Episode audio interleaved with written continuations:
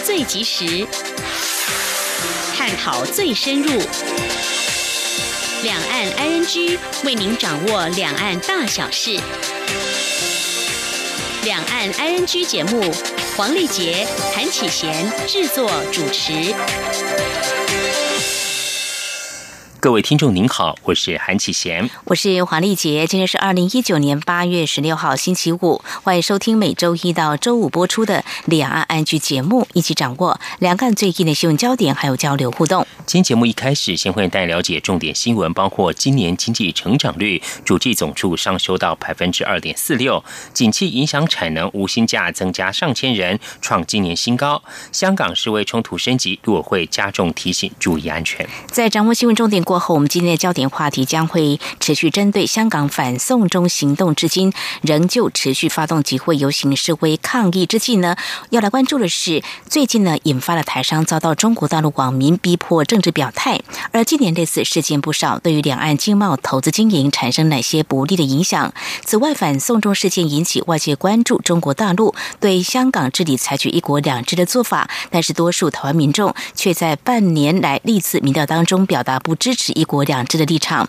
如何看待民意的变化，并且推动两岸互动交流？我们在稍后将会访问陆会副主委陈明奇说明。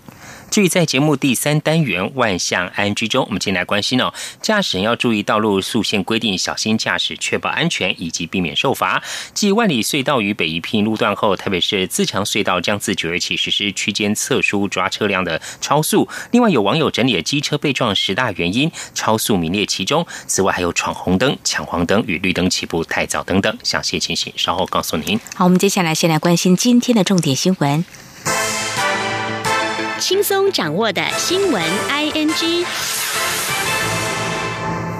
行政院主计总处今天十六号公布最新经济成长率预测，今年经济成长率为百分之二点四六，较五月预测数百分之二点一九上修零点二七个百分点。主计总处分析，国际间贸易争端延续及智慧手机等行动通讯产品买气低迷，影响全球经济成长表现。不过，贸易争端也促使厂商回台扩增产能，抵消了部分负面影响。主计总处也预估明年经济成长率为百分之二点。五古巴优于今年。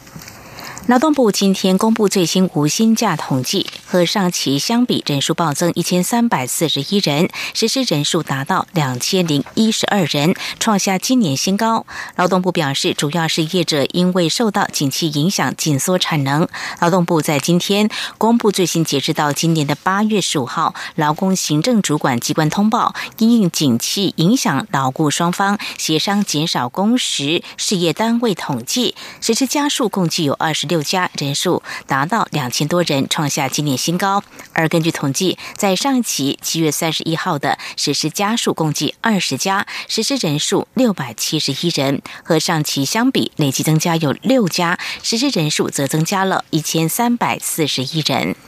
今年度太平洋岛国论坛在我友邦土瓦鲁举行，外交部长吴钊燮率团出席。因这次会议以气候变迁及永续发展作为主轴，并寻求外界协助，我方已表达愿意贡献所长，提供发展经验等等立场。此外，我国政府在去年论坛举办期间，宣布设立总额两百万美元的台湾中华民国太平洋岛国论坛国家特别医疗基金。吴钊燮也在今年的会议上说明这个基金设立后的相关成果。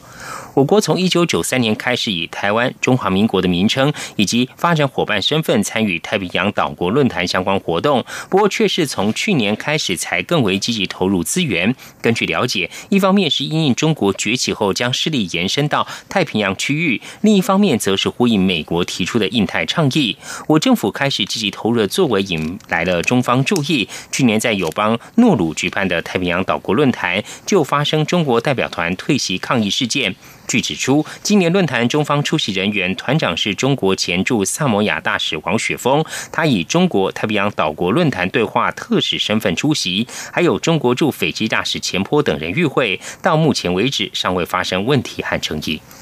来关心天气，中央气象局表示，从十五号开始的西南风暴雨事件，截至今天下午不到四十个小时，高雄山区就狂下了六百多毫米。预估今天晚上到明天上午，中南部依旧会有豪雨以及短时强降雨出现。适逢大潮，低洼地区要特别留意。至于这场连降三天的暴雨，则是跟利奇马跟科罗莎台风先后北上牵引，加上太平洋高压势力东偏有关。今听记者杨仁祥、吴丽君的采访报道。在西南风盛行下，台湾苗栗以南地区十六号都出现了大雨或豪雨，尤其嘉义以南山区和南投山区雨势最为明显。高雄山区到下午两点三十分，累积雨量更也超过三百五十毫米，达到大豪雨等级。连同十五号的雨量并计，高平山区不到四十个小时就狂下了五六百毫米。气象预报员谢佩云说。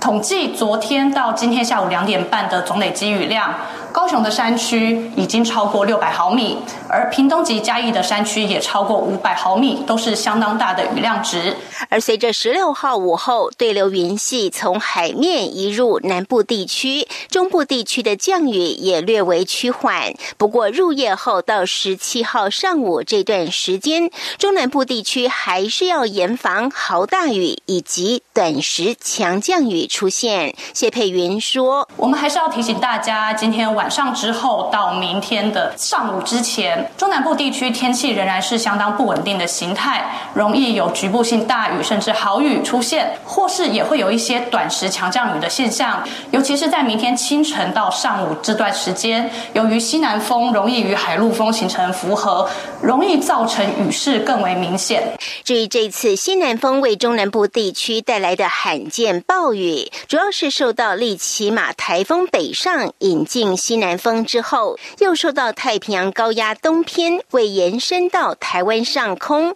紧接着又在克罗莎台风北上牵引下，才会出现这样长时间的剧烈降雨。谢佩云说：“但这次持续的时间的确是还蛮多天的，而且主要是在十号利奇马北上之后，西南风有一个比较强的时期，那中间西南风有稍微。”减弱一点点，可是到了科罗莎台风北上之后，又加强了台湾南方的这个西南风，所以有点算是连续两颗台风北上之后，让台湾这边的西南风一直持续的都是比较偏强的状况。气象局也提醒，这两天适逢大潮，沿海低洼地区要留意淹水。同时，最近几天，包括北部东半部以及南部沿海，还有绿岛、蓝屿，都容易出现长浪。适逢暑假，也请大家前往海边活动时，要特别留意安全。中央广播电台记者杨仁祥、吴丽君在台北采访报道。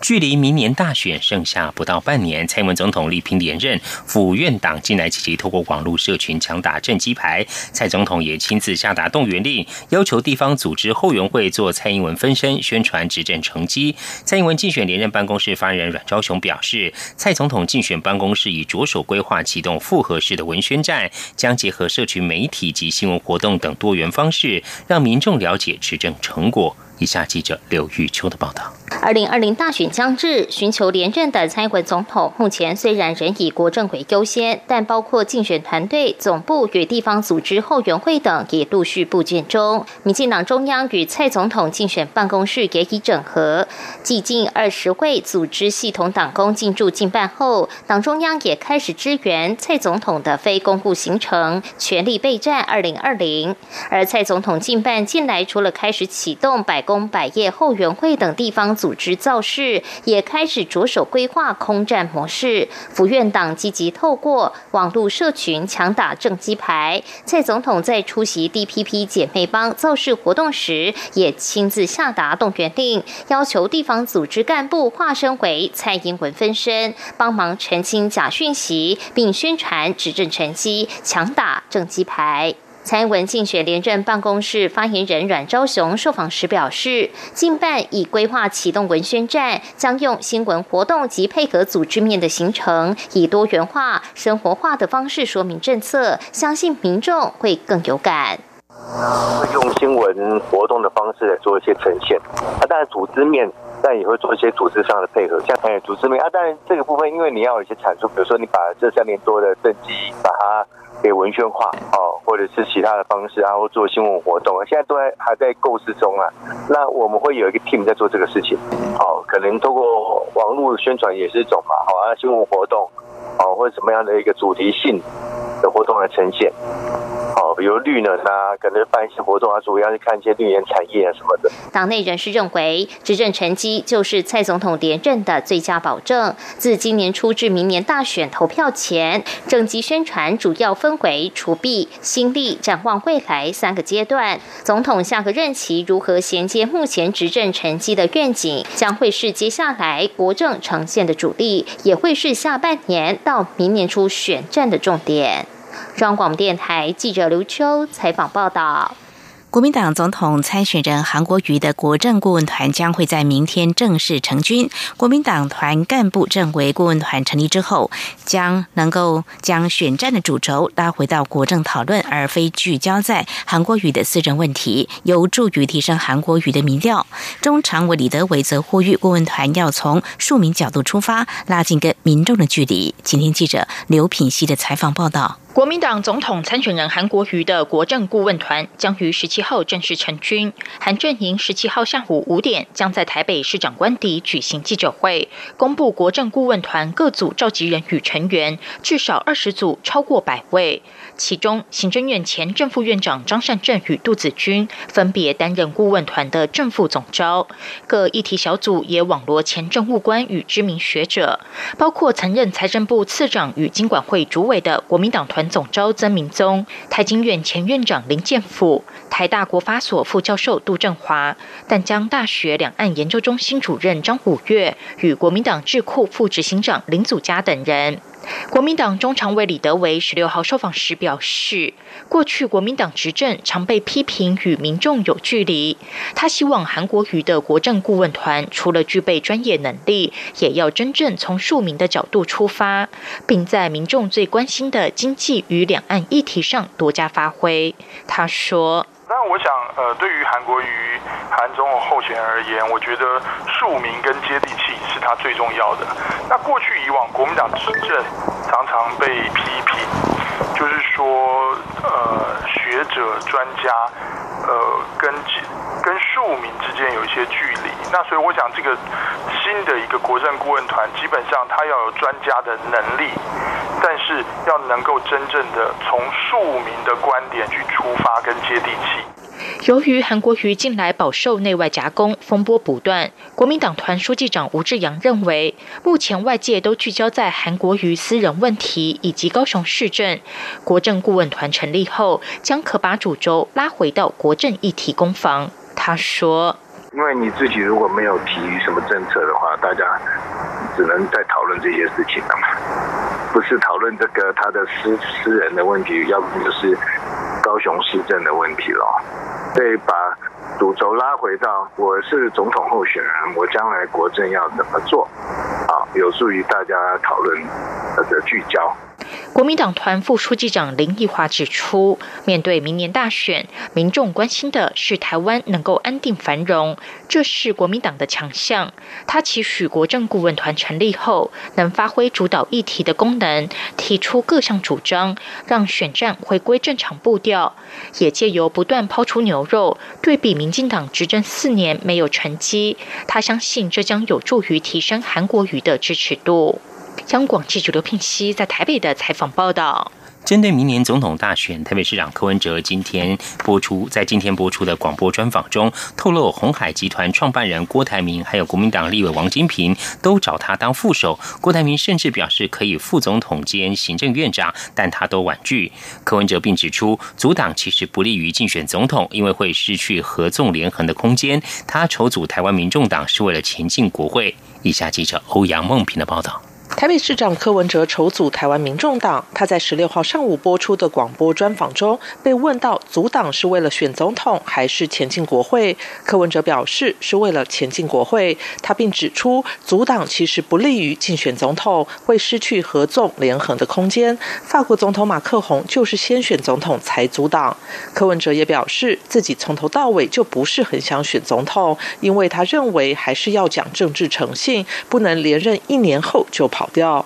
关于他与郭台铭、王金平的关系，柯文哲坦言自己与郭台铭比较和。他说自己是狮子，郭台铭是老虎，两人各吼个两声就成交。他并透露自己曾经劝进郭台铭，郭台铭则希望他当副手，甚至兼任行政院长，也提到自己只做一任，但他都婉拒。柯文哲说：“他希望郭科配，但是我说我说不用了，反正他。”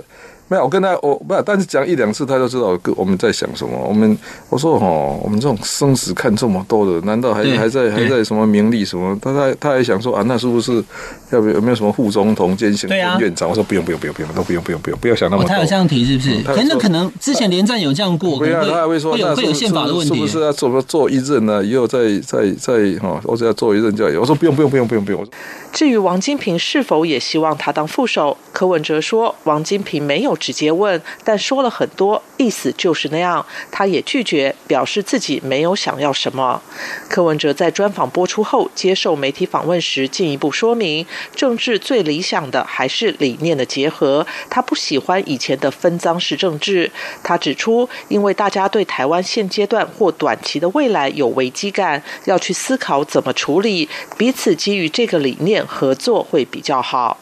另外，柯文哲也在广播专访中分析，如果明年总统大选是蓝绿一对一，他怎么算都是蔡英文总统会赢，因为恐惧的威力会比仇恨大，亡国感会胜过发大财。如果加入第三位参选人。柯文哲在随后的访问中则表示，以目前的数据看来，将会三分天下，没有哪边绝对会赢。他希望三方能够良性竞争，让台湾往好的方向前进。中央广播电台记者欧阳梦平在台北采访报道。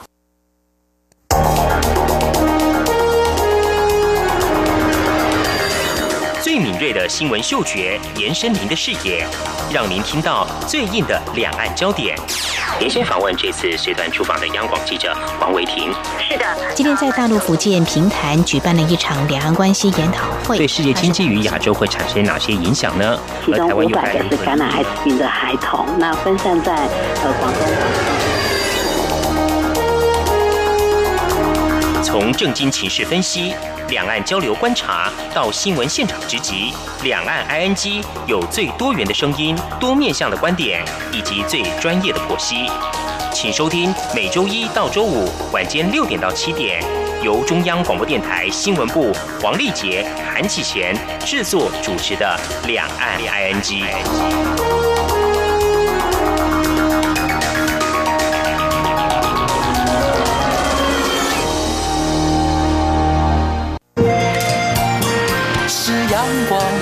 打开了世界之窗，是阳光翅膀，环绕着地球飞翔。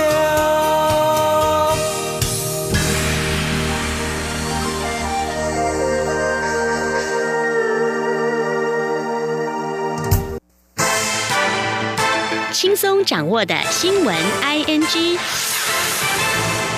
台湾部分地区因为民众弃养美洲绿鬣蜥而造成生态环境危害，农委会林务局今天表示，将预告纳管美洲绿鬣蜥饲主如果要饲养，必须向当地主管机关登记备查，而且不得任意繁殖。美洲绿鬣蜥是原产于中南美洲的陆地爬虫类动物，属于大型的蜥蜴，每次繁殖可以产二十到七十颗卵，在无天敌且气候合适的环境下，可以在野外快速建立族群繁衍。现在已经包括在台湾在内的十五个国家发现入侵族群。农委会林务局今天指出，草案公告之后，饲养美洲绿鬣蜥必须向直辖市、县市主管机关登记备查，而且未经主管机关同意不得繁殖。目前市面所贩售的美洲绿鬣蜥，在经过登记之后，仍可以进行买卖。但是在售出之后，购买的四主也要办理登记，以利追踪流向，减少每周绿利息总数继续增加。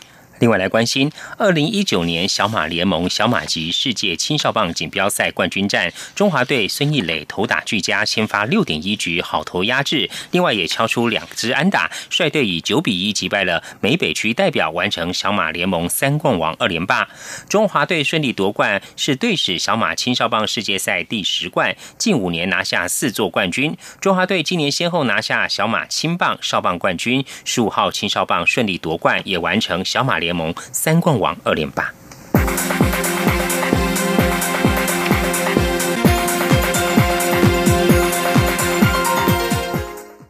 有反送中支持者近日呼吁，透过。在提款机提款来攻击香港金融体系跟银行，但是香港当地银行的提款机今天上午运作正常，没有受到影响。在湾仔发钞行之一的汇丰银行分行，多部提款机运作正常，并没有看到有提款人龙。附近的中银香港跟东亚银行等等提款机前也都没有看到排队人潮。另外，根据无线电视台的报道，湾仔恒生银行多部提款机也是。如常，现场没有看到人龙。不过，有个别市民受访的时候说，有响应号召，提早提走了银行账户所有的存款。而在之前，有人发起两百万人每人提款港币一万元的行动，目标在一天内提取两百亿元，目的是攻击香港金融体系跟银行，逼使政府回应反送中的诉求。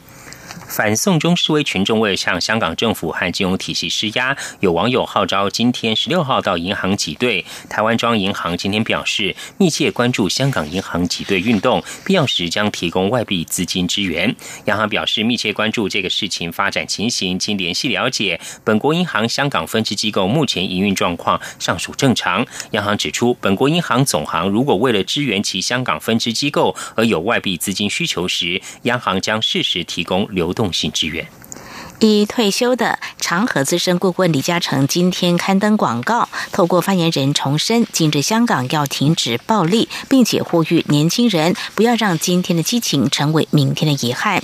香港首富李嘉诚今天在多家报章刊登两则全版广告，其中一则是指出，正如我之前讲过，黄台之瓜何堪再摘；另外一则内容是以反暴力为主题，写着最好的应可。成最坏的果，这些字句，李嘉诚的广告引来全城热议，包括内容所指的以及为何刊登两则不同内容广告等等，在坊间有不同的解读。而广告虽然没有指明确的诉求对象。但是显然跟反修订逃犯条例示威近月以来的暴力事件有关。对于以上疑问，李嘉诚透过发言人表示，李嘉诚先生今天以一个香港市民身份刊登广告，主要是因为他认为香港长期繁荣稳定系于一国两制，行稳致远。今日香港要停止暴力，坚守法治。时间的长河看不到尽头，人生的路走不回头。发言人说：“李嘉诚的心声是爱中国、爱香港、爱自己，大家一定要以爱止义，止息怒愤，对一国两制以谦和而真知。”继香港富豪家族企业之后，香港有百年历史的英资怡和集团今天也在报章刊登广告，谴责近期在港发生的暴力行为，并支持行政长官和警方恢复法治。怡和集团是著名老牌英资洋行，百年前是远东最大英资财团。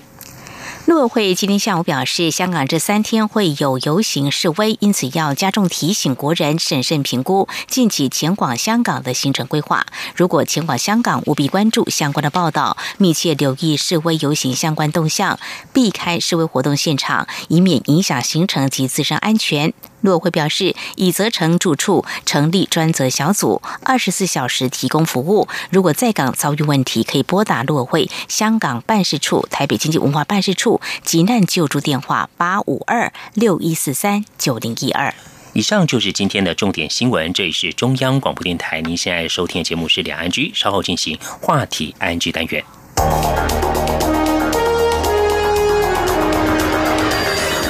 最敏锐的新闻嗅觉，延伸您的视野，让您听到最硬的两岸焦点。连线访问这次随团出访的央广记者王维婷。是的，今天在大陆福建平潭举办了一场两岸关系研讨会，对世界经济与亚洲会产生哪些影响呢？其中五百个是感染艾滋病的孩童，那分散在呃广东。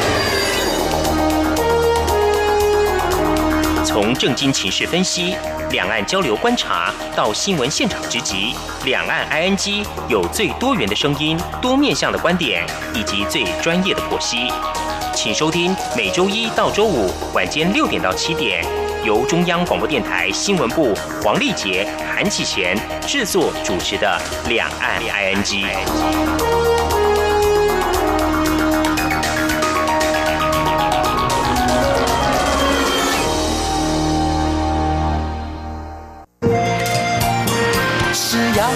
翅膀打开了世界之窗；是阳光，翅膀环绕着地球飞翔。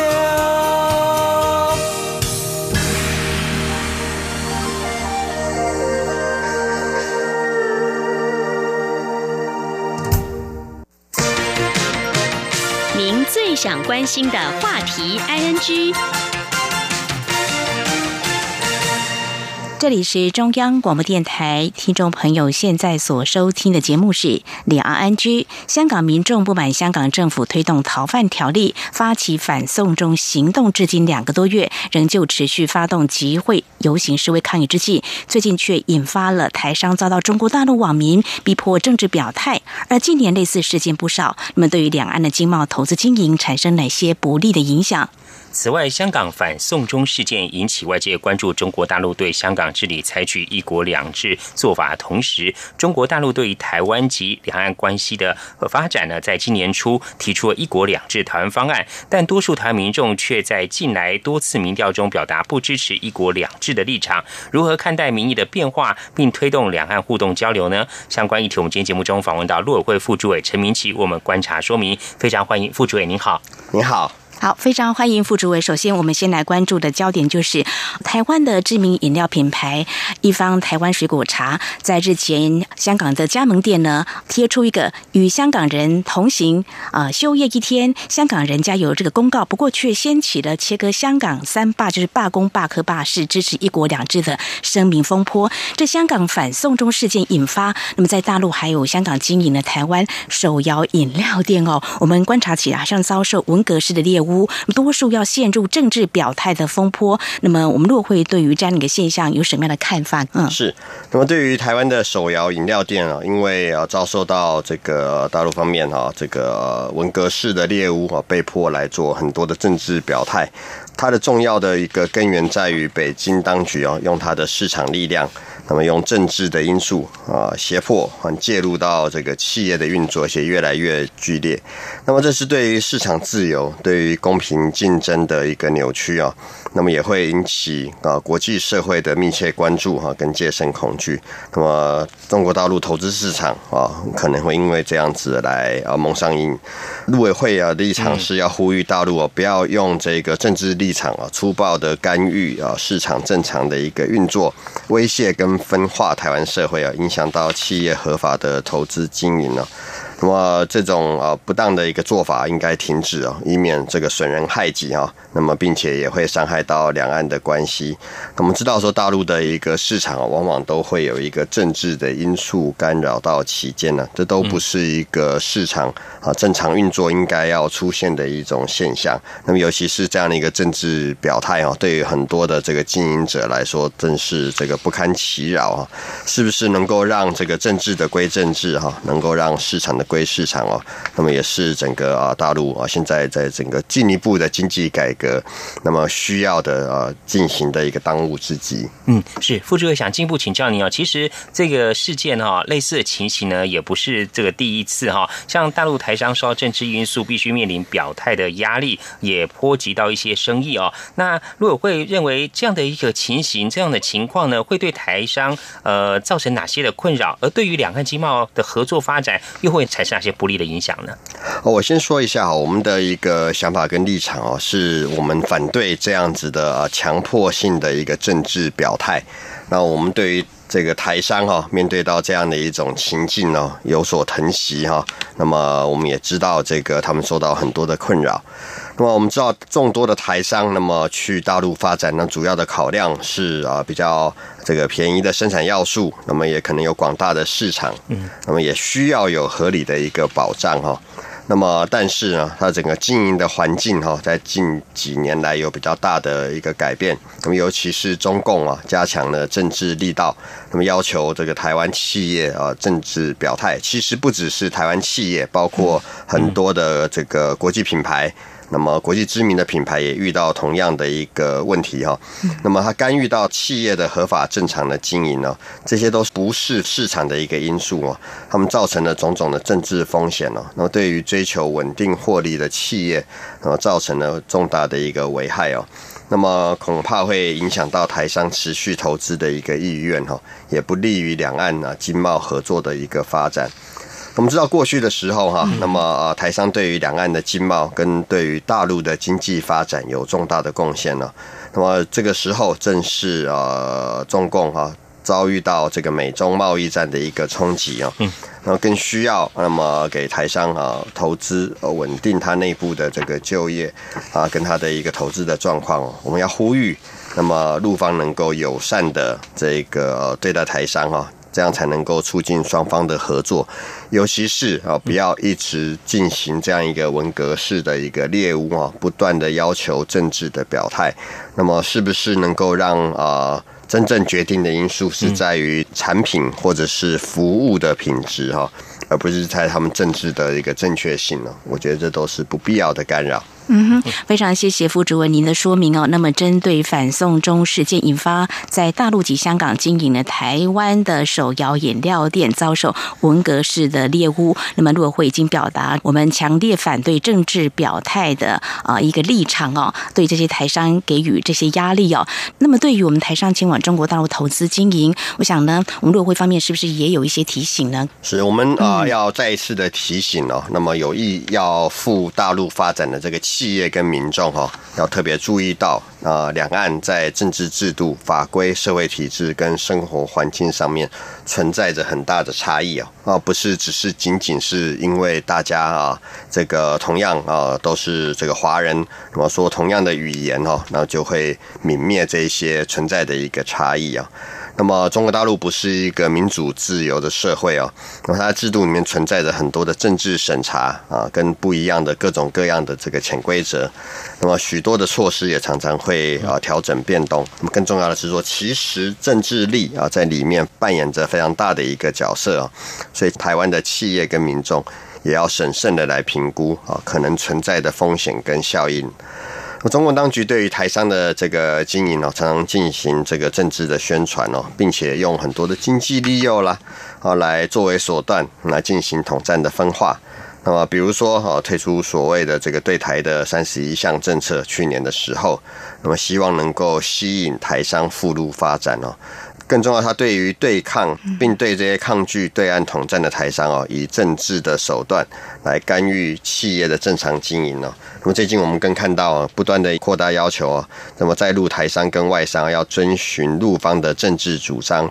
要求上市公司设立共产党组织哦。那么未来是不是会介入到这个公司的营运啊，引发啊国际的关心跟企业的疑虑？没有任何的呃经济学教科书。啊，能够教导我们如何去应对共产党组织啊。那么，尤其是说，其实过去的时候，大陆啊长期的一党领政、党政不分，然后这个政气不分哈。那么，是不是会把他过去经营这个以及控制国营企业的手法放到这个西方来？我们知道是说，其实大陆的这个所谓的民营企业或者是私营企业也被要求哈，那么成立共产党组织。那很多后来的时候，到底角色是谁来做？到底是公司的 CEO 来做决定，还是由党的这个书记来做决定啊？都还不知道啊。那么当然啊，这个是啊大陆他们自己的一个规范。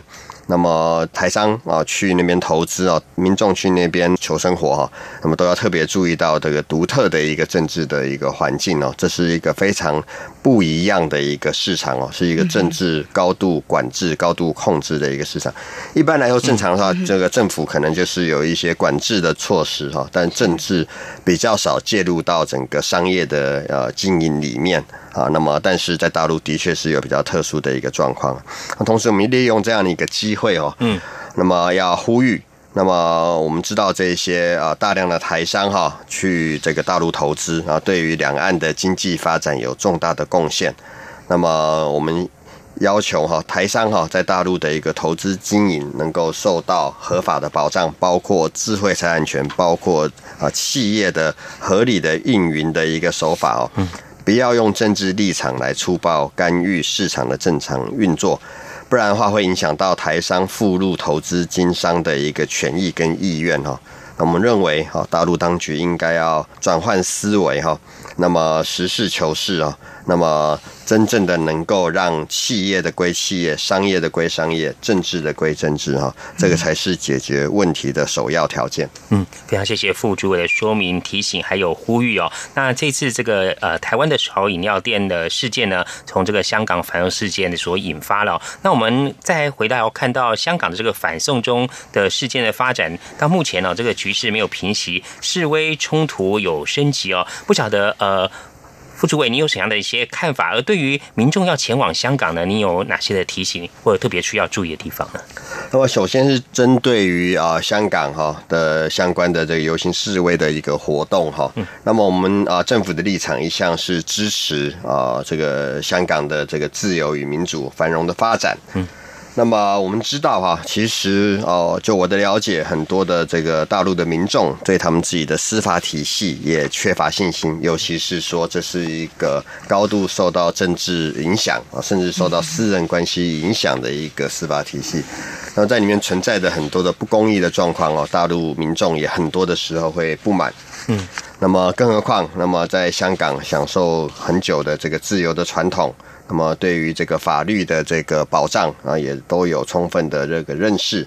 那么，透过这个送终的一个条款，当然，那个香港民众会担心啊。那么，这个一旦啊被送往中国，就没办法受到一个完整的。人权的保护啊，一个公正的一个司法体系，所以他们对这个东西群起起来啊反抗，那么是完全可以理解的。我觉得是说是在大陆现在是不容许任何的这个抗议啊，这是为什么他们好像没有这样，并不表示大陆的民众对于这样的一个司法体系就深具信心啊，绝对啊可以信任。啊，只要有机会的话，其实他们也会是像香港人啊一样的这样来反对哦。在过去的时候，政治的气氛稍微开放的时候，这样的一个例子啊，并不少见。啊，所以我觉得是说，其实我很鼓励我们这个大陆的这些朋友们哈，都能够以己度人啊，能够更加的理解香港人哈，他们所面对到的一个情境，那么他们所具有的这个担忧。那么在这样的一个游行的这个抗议里面哈，那么我们知道哈，其实香港的这个抗议这样的一个示威，其实相对来说是很和平的。啊，在其他的这个国家正常的这个示威抗议这个活动里面，都有的时候有一些啊比较零星的一些冲突的一个状况。嗯，好，尤其是啊这个时候我们看到这个香港警方用了比较多过当的这一个控制的、管制的或者是压制的一些手法。你想想看，是说当你的朋友啊，因为在这个示威里面被警方啊他发射的这个烟雾弹或者是所谓的布袋弹击伤了，当然会义愤填膺。啊，我想这个义愤其实并不是太少见的啊，我在大陆也是一样，很多的时候啊，面对到这个官员的这个滥权啊，面对到这个对于环境的污染，也是一样义愤填膺。只是不同的是，香港基本上面还是一个啊有存在的自由的，虽然现在自由受到更多的一个限制的一个社会。所以这样的一个状况，我觉得必须要有一个同情心的一个了解，同理心的一个了解，也要请这个大陆的这个朋友能够了解这个。所以我们认为这是一场这个民主自由的一个运动哈。那么我们非常关切，那么整个相关的这个形势的一个发展哦，我们也不希望。啊，它呃到后来就是很难收拾哦。我们希望哈。能够这个各方啊都能够保持冷静克制啊，能够透过理性和平的一个对话解决相关的问题。我们陆委会也特别呼吁哈，那么香港特区政府回应香港居民的一个期待啊，那么尽力保障啊民众的自由和法治。体制的一个正常运作，这是我们的特别的关切。是副主委，呃，我们也关注到中国大陆，就是国务院港澳办公室在十二号的时候，那么发表对香港情势的看法，有提到呢，香港的示威呃有出现恐怖主义的苗头哦，还有现在看到未来这三天呢，在香港还有一些示威抗议，那么包括美国还有一些国家呢，它也提高了前往香港的旅游警示。我们对于这方面有什么样的看法跟提醒？呃，再一次哈，我们不认为啊，香港的这个示威哈，民众哈上街这个抗议哈，有任何的这一种所谓的恐怖主义哈。那么，我觉得是说，作为一个负责任的一个执政者，那么不应该往这个方向来诉诸啊。我觉得这个只会使整个的情况啊更难和平落幕。啊，除非这是他们所希望导引的一个方向啊，不断透过这个简洁扭曲的报道来做，这也是为什么我们希望啊能够多的啊把讯息能够传达啊到。那么我们知道啊，香港的这个情势啊也是比较紧张哈，那么相关的这个示威哈，那么也非常多，那么有的时候也有零星的一些冲突，有时候更多的时候其实是有警方或者是我们看到很多的。这个所谓的这个黑社会，好吗？这个出来哈，那么来对于这个游行示威的民众啊，来这个施加暴力哈。那么对于这样的一个情况啊，我们呢在七月二十二号、七月二十六号跟八月九号已经发出了多次的这个旅游安全新闻稿哈。那么也告诉了我们的这个旅行同业工会啊等等的呃转告所属的这个旅行社相关的资讯哦。我们要提醒国人哈，近期香港示威活动啊转趋激烈。这些东西哦，不可测的这个风险哦提高哈，所以那个国人如果前往香港，要注意到个人的安全哦，随时留意示威游行的资讯哦，那么避免前往相关的这个地点哦。那我们也会那么因应香港的一个形势的发展呢，做必要的一个提醒哦。那么也不排除那么升高所谓的这个灯号。那么国人如果在香港遇到紧急的事故哦，我们也特别的欢迎哈，那能够向这个本会香港办事处来这个求援哈。我们的这个紧急救助电话是这个香港区嘛哈，八五二六一四三啊九零一二。六一四三啊九零一二，那么如果有需要协助的地方哦，那么我们的香港办事处一定会呃全力的提供协助哦。那么我们政府也会密切的掌握香港的形势发展，那依照现在有的这个法规哦，来这个发布旅游的相关的警示的机制，我们会审慎的评估处理，那么保障国人的权益跟人身的安全。是好，我们今天节目中呢是访问到陆委会副主委陈明奇哦，针对香港民众不满香港政府推动逃犯条例发起了反送中行动了，至今已经两个多月，有哪些需要关注的呃面向？而前往香港呢，又需要注意哪些部分？同时在呃反送中行动持续的同时呢，呃最近却引发了台商哦遭中国大陆网民逼迫政治表态，而近年类似事件不少，这对于两岸经贸投资经营产生哪些不利影响？我们做详细的观察跟探讨。非常谢谢傅局，我们接种访问相关议题，我们稍后回来。谢谢。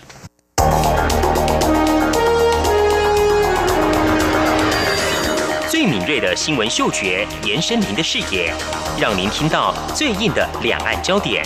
连线访问这次随团出访的央广记者王维婷。是的，今天在大陆福建平潭举办了一场两岸关系研讨会，对世界经济与亚洲会产生哪些影响呢？其中五百个是感染艾滋病的孩童，那分散在呃广东。从正经情势分析。两岸交流观察到新闻现场直击，两岸 ING 有最多元的声音、多面向的观点以及最专业的剖析，请收听每周一到周五晚间六点到七点，由中央广播电台新闻部黄丽杰、韩启贤制作主持的《两岸 ING》。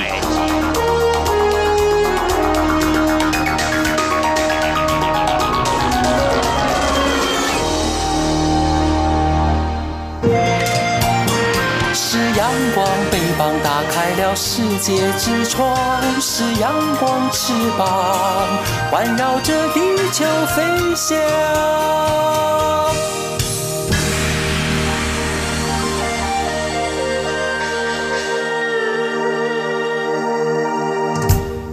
这里是中央广播电台，听众朋友继续收听的节目是《两岸安居》。节目持续访问陆委会副主委陈明奇，而继续我们要关注的焦点是有关中国大陆在今年出题“一国两制”台湾方案。而在近期陆委会的民调当中，有哪些数据显示国人对于这样议题的态度呢？而陆委会历次民调当中，聚焦不赞成“一国两制”的比例。呃，我们看到呢，有超过七成，甚至将近九成。那么，陆委会对于这样的数据如何解读呢？好。那么我们的民众啊，反对一国两制的比例啊，那么随着香港的这个形势哦，已经逐渐攀高，接近九成。那么从今年一月，中共提出“习五条”啊，倡议探索一国两制台湾方案哦。那本会为了掌握民众对中共一国两制主张的态度，已经针对这个议题进行过三次的民调。那么调查的结果显示啊，民众反对一国两制的比例。由一月的百分之七十五点四，逐渐上升到五月的它这个八十三点六，那么一直到八月就更升高到八十八点七哦，上升的幅度一成左右啊。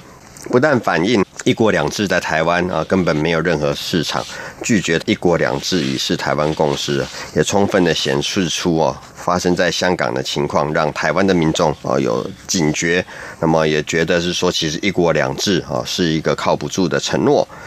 那么第二点呢，我们政府持续完善了民主防护机制啊，坚定的捍卫国家主权啊，跟台湾的自由民主这个决心不变哦。那么我们希望这个在中共啊提出一国两制的这个时候啊，能够有这个更好的一个防卫的一个机制啊，能够呃保障我们的主权。嗯，是傅水看到这个呃。民众不赞成一国两制的比例有从七成多逐步上升到将近九成哦。而观察这个历来所做的一些调查结果，这显示出台湾民众对于呃台湾的未来还有两岸关系的发展有哪些的意向跟期待呢？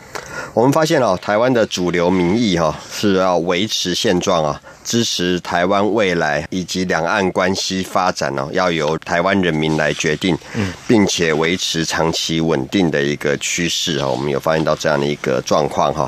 那么呃，根据本会哦，民国一百零八年哦，就二零一九年今年八月的时候的调查结果，那么有近九成的民众主张广义维持现状啊，其实是八十七点三趴哈。那么支持台湾的未来以及两岸关系发展要由台湾两千三百万人决定哦，也高达八十八趴哦。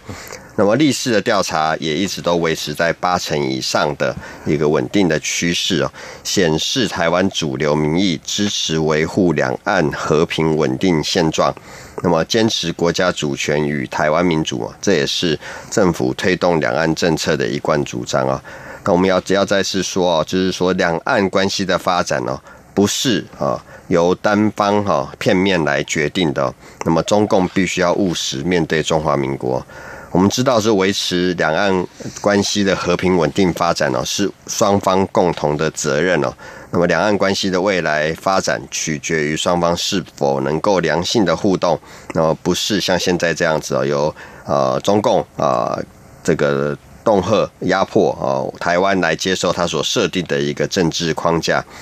那么政府将会啊坚定的捍卫国家主权尊严、民众福祉以及台湾民主自由的生活方式。我们也呼吁啊中共要务实的面对中华民国，尊重台湾民意，透过良性的沟通、这个互动对话化解分歧哦，这样才能够有利于两岸关系的改善。嗯哼，好，非常谢谢副主您的解析跟表达我们的立场哦。那么相关的就是我们看到呃三份民调当中，其中在八月一号出炉对外公布的这份民调里头，那么有看到拒绝一国两制台湾方案、捍卫国家主权跟台湾民主有百分之八十点二呢是支持的，那么反对北京当局对台进行统战、渗透、拉拢、分化台湾社会有百分之八十五点九哦。那么超过六成民众赞成政府完成国安无法的修。正，逐步完成民主防护网的比例有百分之六十一点四。所以呃，参考陆委会这些民调，并横着目前两岸形势，嗯，在推动当前两岸互动交流，我们陆委会目前有哪些啊修法的一些进展，还有未来又有哪些修法重点工作？是的。那么啊，我先说一下基本的一个修法的一个呃原则啊，是那么我们希望对于人民的啊这个自由权利啊限缩越少越好。那但是我们也要同时追求到对于国家安全、国家主权稳定呢的保护，它的效果越大越好。那么，为了配合哈现在新的这个两岸的这个形势的发展，那么在总统的这个所呃指示的两岸政策的原则跟方向啊，那么我们持续的那么会同相关的主管机关检讨修订两岸条例跟相关的授权规定呢，那么要使这些个条例以及规定能够与时俱进，符合两岸政策跟以及实务运作的一个需求哈，那么要它能够。落实民主防护啊，那么完备安全防卫的一个机制啊，达成稳固两岸交流、有序化及法治化的目标啊。所以，因为这样的一个原则，那么我们哈这个立法院啊，今年已经陆续通过了本会所提出的《两岸条例》第九条、第九条之三、第九十一条啊，以及《两岸条例》第九十三条之一哈。那么，这是针对入资违法投资行为啊，调整法定罚还的额度，必利依情节哈轻重来处罚，以及两岸条例第五条之三哦，这是有关于两岸协商签署政治议题之协议，应该要经过国会双审议以及人民公投啊，高门槛程序啊，建立。民主监督机制啊，等等的这个修正草案哈，就是所谓的国安无法的这个相关的修正。那么，这个我们现在正在协调各个相关机关落实呃修法的这个内容。那么之后，我们也会再继续的演绎各项的这个修法的工作，强化民主防护相关的一个体制。但是，就像我刚才所说的，我们希望对于民众他的一个权益限制啊，能够是最小化。那么，所以是说，相关的一个法律对于正常的这个商业的运作，对于两岸的这个健康有序的往来，绝对不会有任何的一个影响。这我要特别请台湾的这个民众能够呃特别的了解啊，我们只是对于国家安全做一个必要的一个呃保护。啊，那么能够提供更完善的这个保护的一个防卫的一个措施，这是我们立法的一个目的。我们立法的目的不在于限制人民的一个自由。那么当然啊，有一小部分的啊，这个呃，这个会受到一些限制，但是我们务求啊，能够对于这个限制做到越小越好。所以很多的台商或者是在大陆呃生活、求学、就业的这个台湾民众。啊，完全不需要担心，这个不会影响到这现在有的这个呃状况。嗯哼，好，非常谢谢副主委说明。我们今天节目中呢是访问到陆委会副主委陈明基陈副主委啊，针对在呃中国大陆在今年初提出了一国两制台湾方案哦。不过从年初以来的民调显示哦，台湾民众呃表达不支持一国两制的立场，这个比率呢是有上升的情形啊。如何看待民意的变化？还有对于未来两岸的互动交流，又有哪些我们需要关注的地方？我们做详细的观察跟说明。非常谢谢副主委接中访问，谢谢您，谢谢。谢谢副主委，谢谢，谢谢。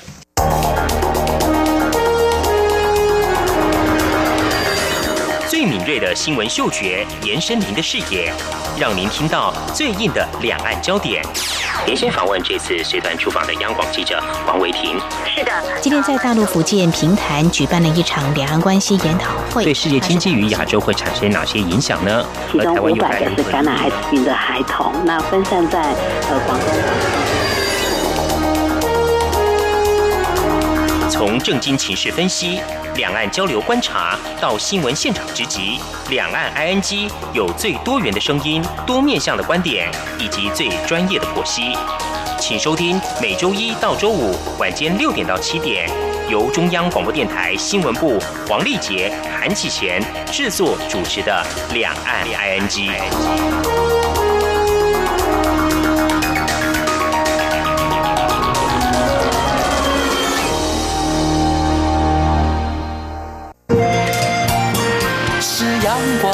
膀打开了世界之窗，是阳光翅膀环绕着地球飞翔。